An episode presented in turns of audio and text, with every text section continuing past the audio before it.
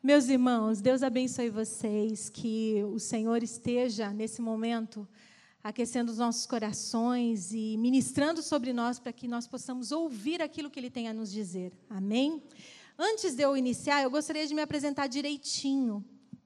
É porque sempre a gente fala esposa do pastor Assir, esposa do pastor Assir. Bom, eu me chamo Tânia, eu tenho dois filhos, Isabela e Assir Neto. A Isabela, ela está morando em Curitiba e o neto, ele está frequentando a Tijuca. Por isso vocês não vêm aqui, tá bom? Mas temos dois temos um casal de filhos, né?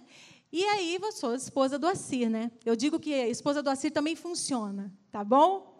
Então, só para que vocês entendam a nossa família e, e entendam assim como que que é importante às vezes, a gente saber, até para que a gente não tenha é, suposições, né? Então, eu já estou falando para que os irmãos tenham um entendimento melhor por que, que eles não estão aqui. Meus irmãos, eu gostaria de convidar você a abrir sua Bíblia em Marcos, no capítulo 4, no verso 1. Amém? É, Jesus começou a ensinar outra vez à beira-mar e uma numerosa multidão se reuniu em volta dele, de modo que entrou num barco, onde se assentou, afastando-se da praia. E todo o povo estava à beira-mar, na praia. Assim ensinava-lhes muitas coisas por parábola. E durante o seu ensino dizia: Escutem, eis que o semeador saiu a semear, e ao semear, uma parte caiu na beira do caminho, e vieram as aves e a comeram. Outra parte caiu no solo rochoso, onde a terra era pouca, e logo nasceu, visto não ser tão profunda a terra. Saindo, porém, o sol a queimou, e porque não tinha raiz, secou-se. Outra parte caiu entre os espinhos, e os espinhos cresceram e a sufocaram, e não deu fruto. Outra, enfim, caiu em boa terra e deu fruto, e somente e a, e a, semente brotou, cresceu e produziu a 30, a 60 e a 100 por um. E Jesus acrescentou: Quem tem ouvidos para ouvir, ouça.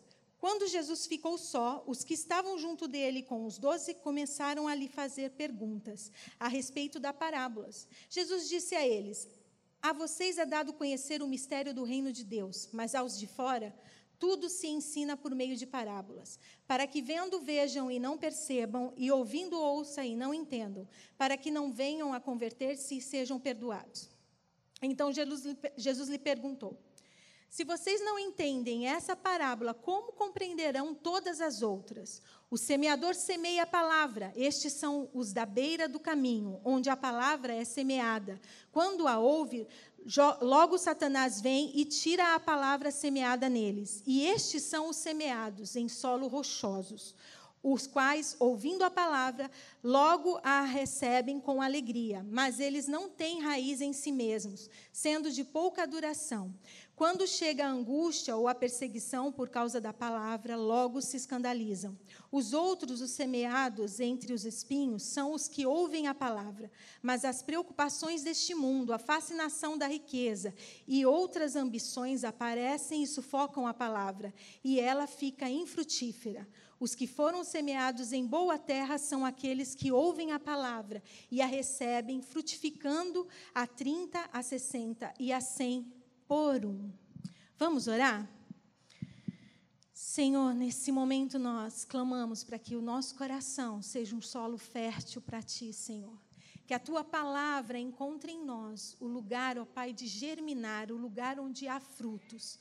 Que nesse momento os nossos corações, a nossa mente, tudo o que somos, esteja, Senhor, totalmente voltadas para Ti. Em nome de Jesus, tire toda preocupação, tira toda, Senhor, distúrbio que houver, tirando a nossa mente do lugar que é da Sua presença. E coloque-nos agora, Senhor, disponíveis a Ti. É o que te pedimos em nome de Jesus. Amém. Bom, esse texto vocês vão encontrar também em Lucas 8, do 1 ao 18, e vocês vão encontrar também em Marcos, Mateus 13, do 1 ao 23. Esses, esses textos eles são encontrados nesses evangelhos, evangelhos né, que são considerados sinóticos, porque eles têm a mesma história, similar, eles contam mais, basicamente as mesmas histórias, tá bom?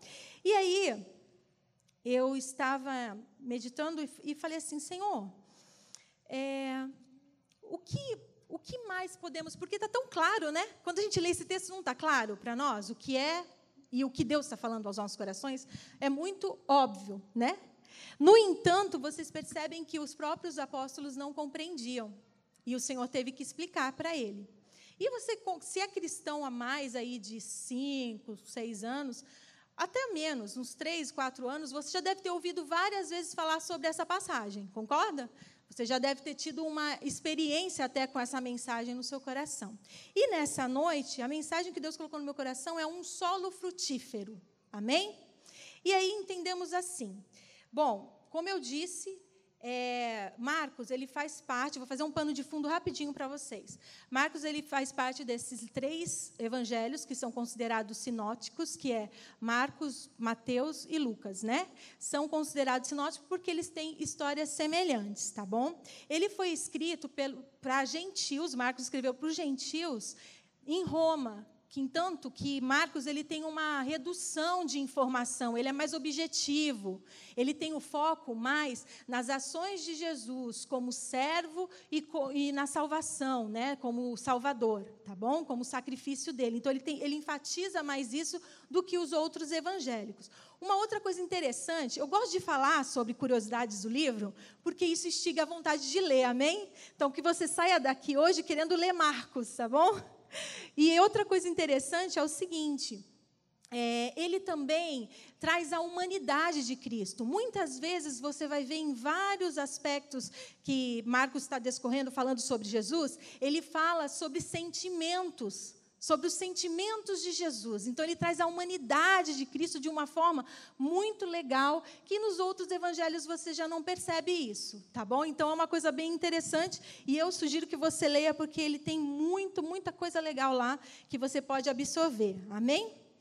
E aí, por que, que Jesus falou em parábolas? Uma coisa muito interessante é que até antes desse período ele só estava fazendo analogias e analogias visuais. Então ele usava a, as coisas físicas para expressar. Então ficava muito fácil. As pessoas entendiam, as pessoas absorviam aquilo que ele estava falando. Mas aqui mostra um ponto de transformação, de modificação na fala de Jesus, que é quando ele começa a falar em parábolas. E aí você pensa assim, poxa, aí ele fala assim que não é para eles entenderem, né? Que é só para os cristãos entenderem. E você fica preocupado com essa informação. Eu, quando li, pelo menos fiquei preocupada. Eu falei, como assim? Né? Se, é, se era para todos se converterem. Mas, na verdade, essa ação de Jesus em falar em parábolas foi por dois motivos. Primeiro, por condenação. Porque aquele povo já estava condenado. Porque eles amavam o pecado. E segundo, foi por misericórdia porque ele sabia que o coração já estava fechado para a palavra e que se ele falasse mais alguma coisa, eles poderiam aumentar a condenação deles, entendeu? Negando a palavra que o Senhor estava ali falando. Então foi misericordioso com esse povo. Ele teve misericórdia, então ele não falou. O que a gente vê na pessoa de Cristo sendo humano, ao mesmo tempo em que ele é Deus, que é a percepção de ter misericórdia, de cuidar, de ter empatia por aquele povo que ele sabia que estava com o coração endurecido. E aí eu vou falar com você agora algumas coisas que eu acho interessante. É, esse texto ele expressa para nós o que é o solo? O solo representa o nosso coração, correto? Fica muito óbvio, né? E também a palavra, a semente é a palavra. Então, a palavra no solo, que é o nosso coração, que vai frutificar, que vai produzir. Isso é o óbvio que a gente vê logo que a gente começa a ler, certo? E aí a gente pergunta assim, tá? Mas qual era a preocupação de Jesus? Qual era a preocupação de Jesus quando ele falou esses, exatamente dessa forma? Qual era a preocupação dele para nós? O que, que ele queria com a, em passar para os seus discípulos e automaticamente que chegasse até nós?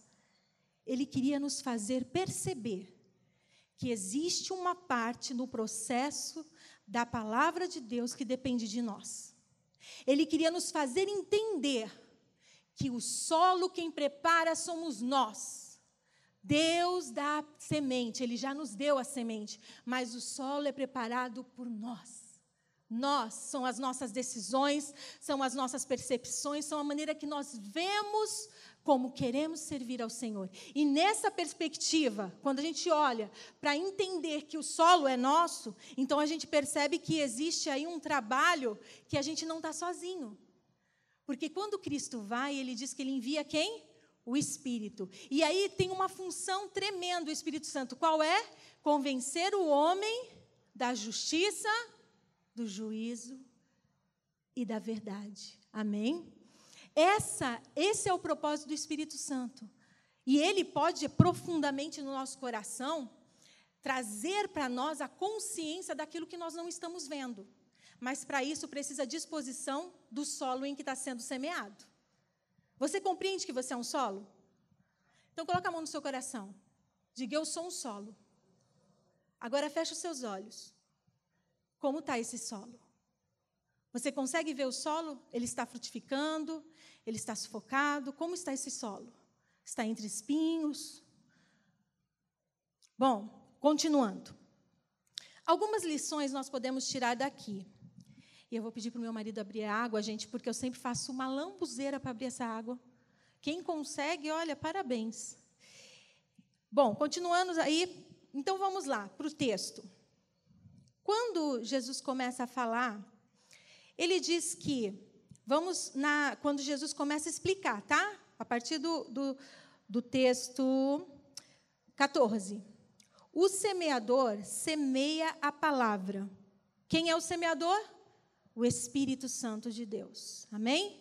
Ele semeia a palavra. E aí diz: estes são os da beira do caminho. Então nós vamos falar agora, Jesus falando agora de um tipo de solo. Os que estão à beira do caminho. Aí ele continua: onde a palavra é semeada, quando é, é semeada. Só um minutinho, gente, que me perdi aqui. Esses são os da beira do caminho, onde a palavra é semeada. Quando a ouvem, logo Satanás vem e tira a palavra semeada neles.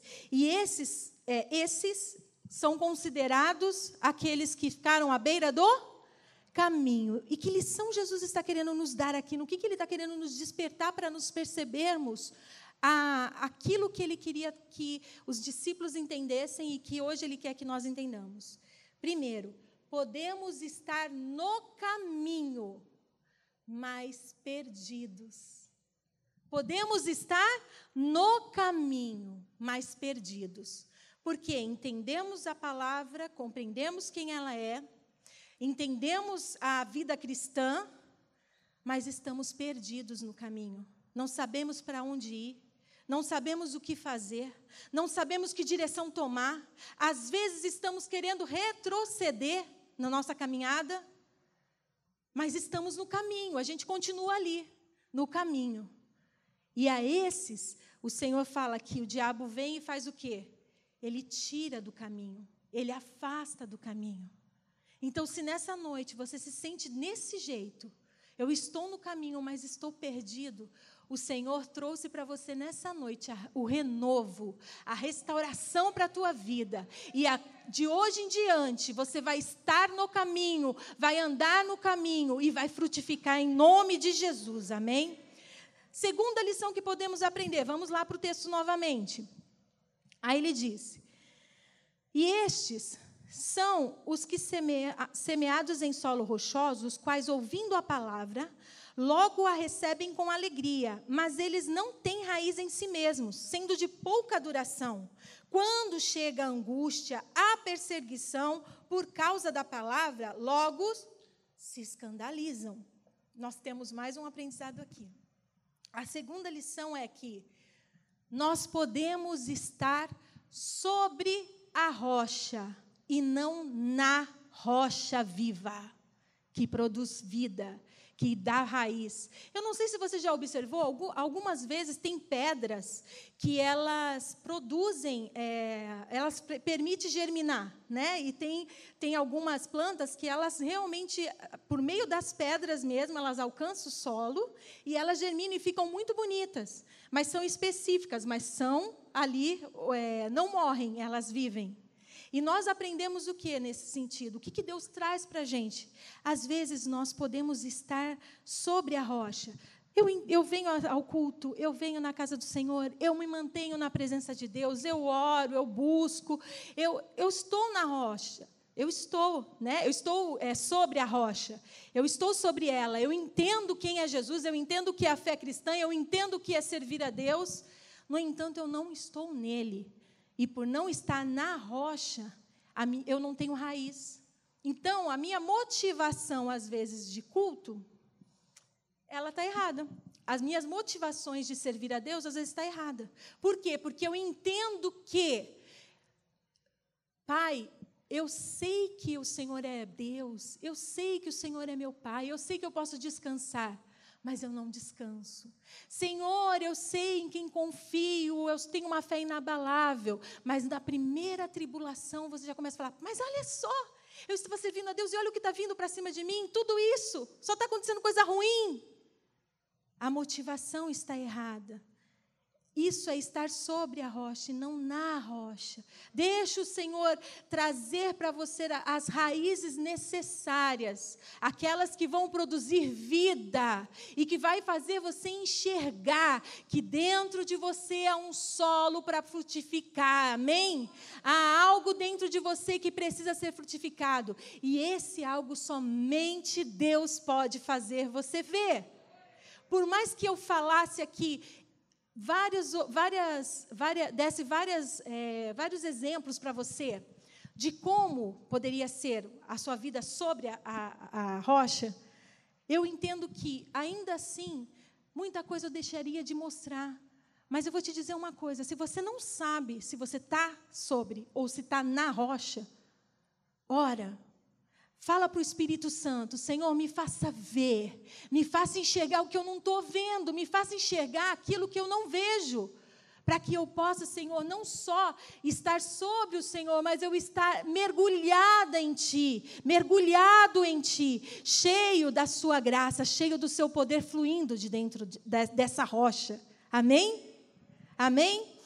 Ter, é, terceiro ponto que nós podemos aprender, vamos para a palavra novamente no verso 17, não, desculpa, 18.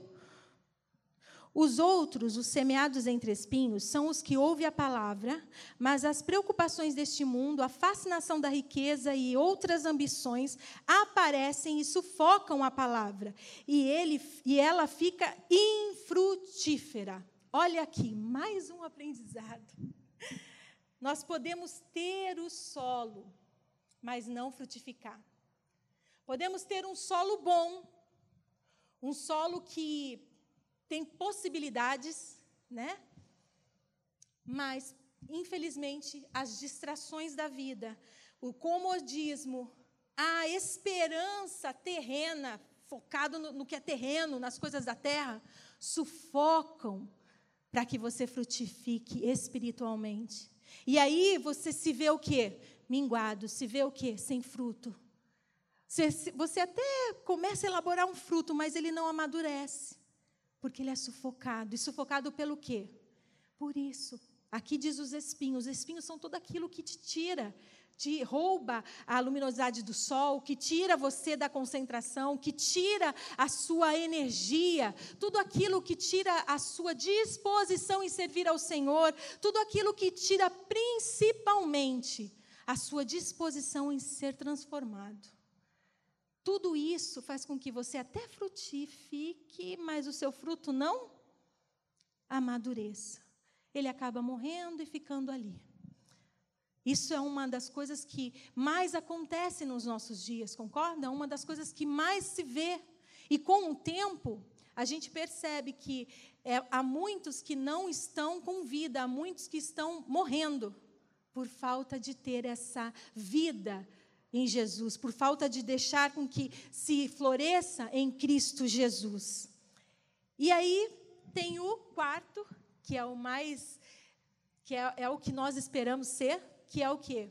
O, o solo frutífero. E é uma coisa interessante que nesse solo frutífero, Jesus fala de 1 a 100.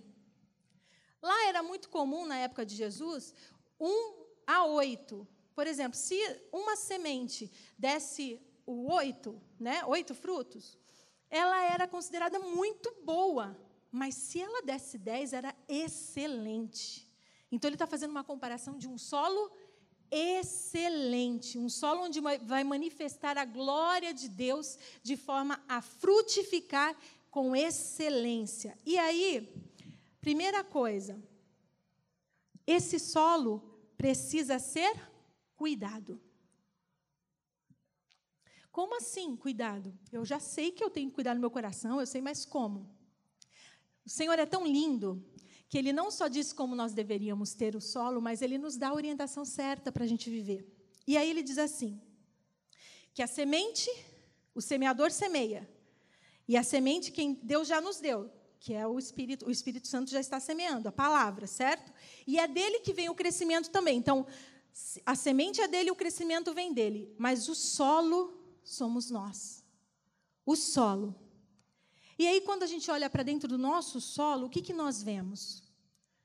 Qual é a, a, o tipo de, de, de embaraço que a gente encontra no nosso solo? Falta de água? Talvez muitos pedregulhos, o pedregulho é, talvez está te roubando a, a, a vida. Qual está sendo a peça, a, a peça que precisa ser retirada desse solo e ele precisa ser cultivado pelo Espírito Santo. Qual é? Você consegue pensar em você. E agora, meus irmãos, eu gostaria de fazer essa, essa reflexão com você individualmente, que você pense sobre você. Porque o Senhor tem falado aos nossos corações. Nós vivemos dias difíceis, dias em que a fé está cada vez mais sendo provada. E se nós não entendermos que precisamos frutificar, a palavra vai ser infrutífera. E o que vale a palavra infrutífera em nossa vida? De nada vale, a não ser para a nossa própria condenação. O próprio Jesus falou que é lançado fora aquele que não dá fruto. Nós precisamos acordar e ver que Deus tem um propósito. Deus tem um propósito para o solo do nosso coração. E talvez você esteja com dificuldade. Talvez o que você está passando seja uma enfermidade, talvez o que você está passando é uma situação, não é uma constância, é uma situação que pode ser modificada nessa noite pelo Espírito de Deus. Amém? E pode ser transformada essa realidade, porque essa é a vontade de Deus. E aí ele fala assim, ó, vamos lá para a palavra. Ele fala: "E os que foram semeados em boa terra são aqueles que ouvem a palavra e a recebem, frutificando a 30, a 60 e a 100 por um." Então, aqueles que ouvem e receber é reter. Você já tentou pegar água na mão? Você consegue pegar, mas se você ficar segurando ela, ela vai derreter, certo? Mas se você pega o gelo, ele demora um pouco mais, concorda?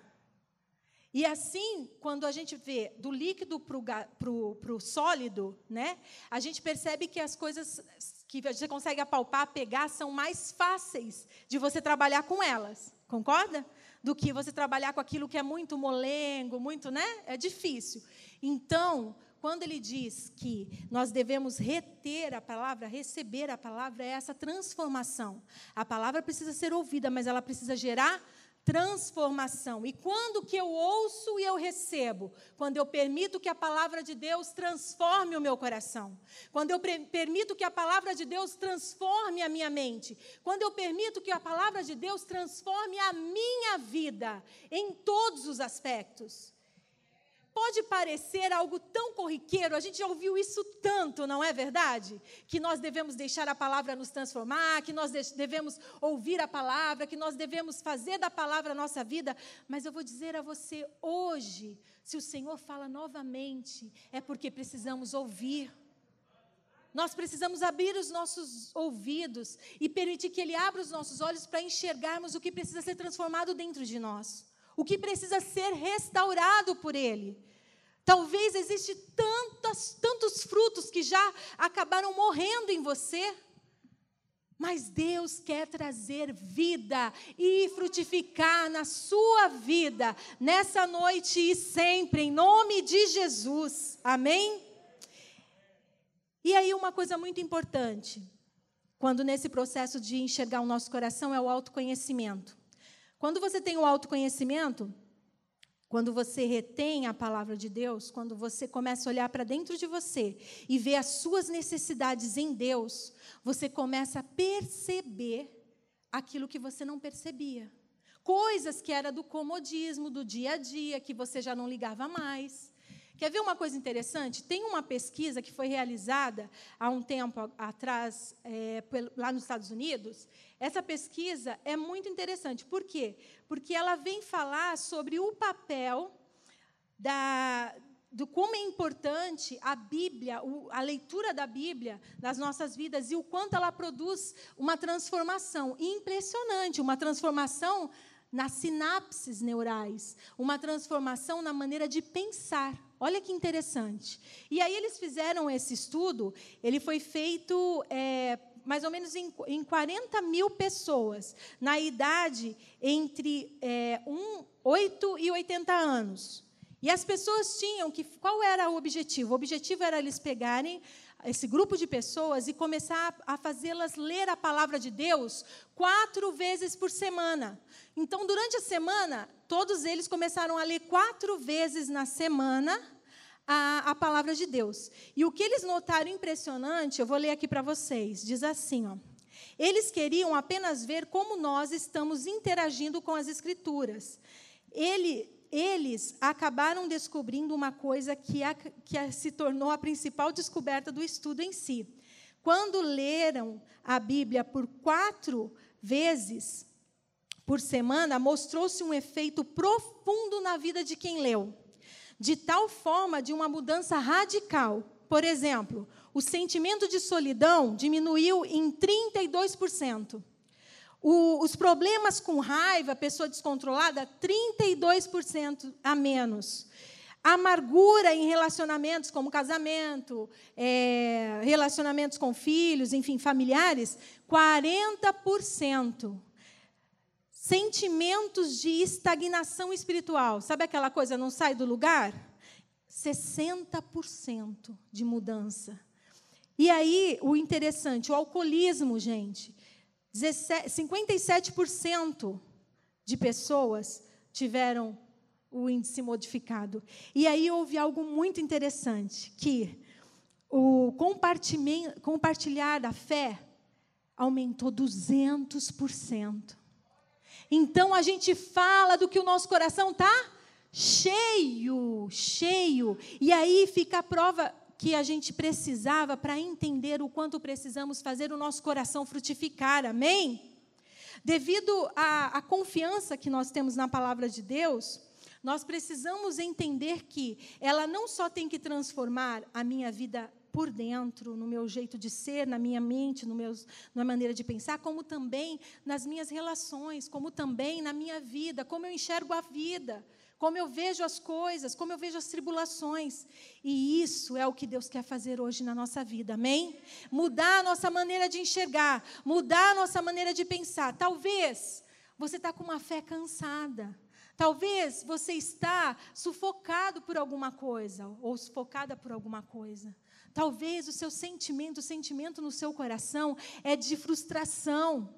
Talvez você esteja enfrentando uma dificuldade é, financeira ou até mesmo uma dificuldade espiritual, e isso está fazendo com que você não enxergue o quanto o seu solo tem potencial para frutificar. E o Senhor, nessa noite, me trouxe aqui para dizer a você, meu querido irmão e irmã: o Senhor tem um solo bom o Senhor tem um solo bom para frutificar. É a sua vida. Se você está aqui nessa noite, é porque assim Ele o fará. Amém? Houve um tempo na minha vida, há mais ou menos uns 10 anos atrás, em que eu tive uma crise muito, muito grande de fé, porque eu comecei a estudar algumas religiões e comecei a fazer algumas, algumas leituras, né? Eh, de início era, era científicas, mas depois acabou se tornando uma leitura mais aprofundada. E aí eu percebi que algumas coisas tinham que a, que a, fé meio que seguia o mesmo fluxo, de forma diferente, mas que seguia o mesmo fluxo. E eu comecei a, no meu coração, questionar as coisas em relação a Deus. E nesse momento eu me senti literalmente caindo em queda livre. Alguém aqui já pulou de paraquedas? Eu nunca tive coragem. Mas alguém aqui já pulou de paraquedas? Já? É assim, né, irmão? Caindo em queda livre. E foi. Só que interessante, porque eu estava em queda livre, mas não estava com medo. Por quê? Porque a minha mente, o meu solo não estavam sendo frutificados por Deus. Eu estava como quem entre os espinhos, que todas as coisas vão tirando, sufocando. E então, teve um momento assim crucial nessa jornada, em que eu orei, eu lembro de eu assim no chão, chorando e falando: Senhor, se o Senhor realmente é real, então me, me faz, me faz ver porque eu estou sentindo que eu estou falando com as paredes.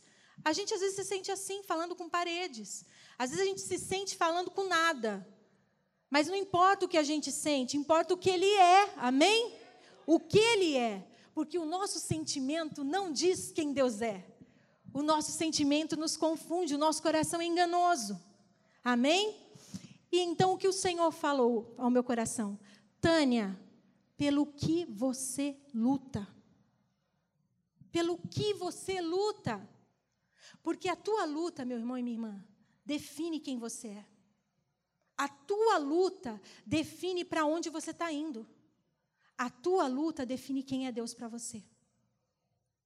E aí eu compreendi que eu precisava retornar, retornar para a luta inicial, que Ele me, me salvou, me libertou, para que eu tivesse saísse do império das trevas e fosse para a sua maravilhosa luz, que eu sou filha de Deus, que eu tenho um propósito, que Ele me, me restaurou a vida. É assim Ele fez com todos nós, amém? E nesse momento, onde nós vamos agora concluir essa mensagem, eu gostaria que você fosse comigo no verso 20, 24. Diz assim: Preste bem atenção no que vocês ouvem. Com a medida com que tiverem medido, vocês serão medidos. E mais ainda lhes será acrescentado. Pois aos que têm, mais será dado. E ao que não tem, até o que tem lhe será tirado. Preste atenção pelo que você está ouvindo, como você está ouvindo. Quando você se dispõe a ouvir a palavra, como você a ouve? Você permite que ela produza fruto? Você tem permitido que ela pro, promova transformação? Você tem saído de um culto como esse, em que você ouve a palavra de Deus mudado e transformado, sendo regenerado, porque isso é a palavra do Senhor para nossas, nossas vidas. A palavra de Deus para nós é que novidade de vida. Nós não podemos nos acomodar. Nós nunca, nunca estaremos em grau de excelência, porque excelente é só o nosso Deus, o nosso Pai. Mas nós precisamos tentar. Amém? Precisamos tentar. Precisamos continuar lutando e buscando isso no Senhor. Amém? Vamos colocar de pé? O texto diz ali: frutificar com perseverança. Perseverança é algo que exige muito de nós. Porque nos dias de hoje, tudo é muito volátil, tudo é muito superficial, tudo é muito relativo. E perseverança exige, principalmente, determinação do que você está fazendo, qual o seu propósito, qual o seu compromisso. Então, nessa noite, eu gostaria de te convidar a fechar os teus olhos, olhar para dentro de você. Se você tem algum problema, alguma situação que você enxerga que está te impedindo de frutificar, nessa noite, entrega ao Senhor, mergulhe nele e deixe ele tornar esse solo frutífero. Amém? Vamos sair desse culto mais cheios, mais transbordantes, mais transformados. Muda a minha mente, Senhor, muda o meu coração, muda quem sou. Eu quero ser mais como Jesus, você quer? Vamos buscar isso nessa noite? Nesse momento, onde você está mesmo? Eu gostaria que você fizesse a sua oração com o Senhor. Que você entregasse o teu coração, o teu solo, nas mãos desse Deus e dissesse: Senhor, transforma aí. Talvez eu nem esteja enxergando o que realmente eu preciso, mas o Senhor sabe. E o Espírito Santo de Deus, que está neste lugar, vai te sondar e vai trazer à luz do teu pensamento o que você precisa tirar para que você consiga produzir frutos. Amém?